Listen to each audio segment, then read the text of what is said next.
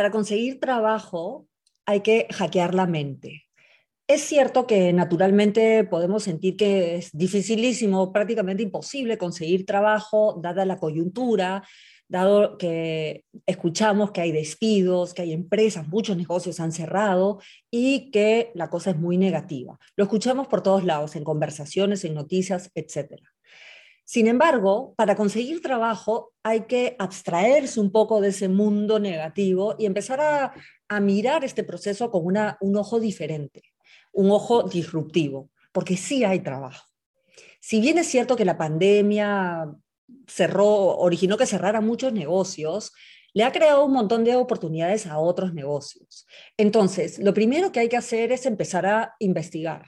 ¿Cuáles son esas industrias? ¿Cuáles son esos sectores que han crecido por la pandemia? Investiga un poquito, porque los agarró también fríos, sin planificar este crecimiento que han tenido y están buscando gente. Lo segundo es, ya haces un doble clic averiguar cuáles son las empresas ponte a mirar, fíjate cuáles son las que están eh, contratando en ese tipo de sectores para que armes tu estrategia y mandes tu currículum. Y lo tercero, que tal vez es lo que menos busca la gente, es qué habilidades nuevas son buscadas por las empresas el día de hoy que estamos trabajando de manera híbrida, en donde han aparecido nuevos procesos híbridos o 100% digitales. ¿Cuáles son esas habilidades que hoy valoran más las empresas? La agilidad, las habilidades digitales, por ejemplo, el liderazgo emocional, etcétera, para ver cómo tú puedes adaptar tu propia capacidad y, por supuesto, que resaltar esas habilidades en tu currículum.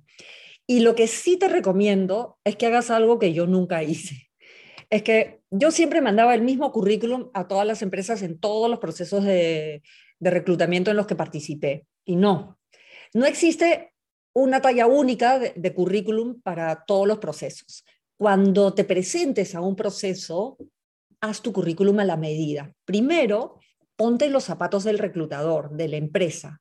Ponte los zapatos tratando de imaginar por qué está ofreciendo este puesto, qué tipo de retos tiene que resolver y cómo tú en tu currículum puedes llamar la atención, hacerte atractivo para poder hacer que esa persona sienta las ganas de llamarte para una entrevista.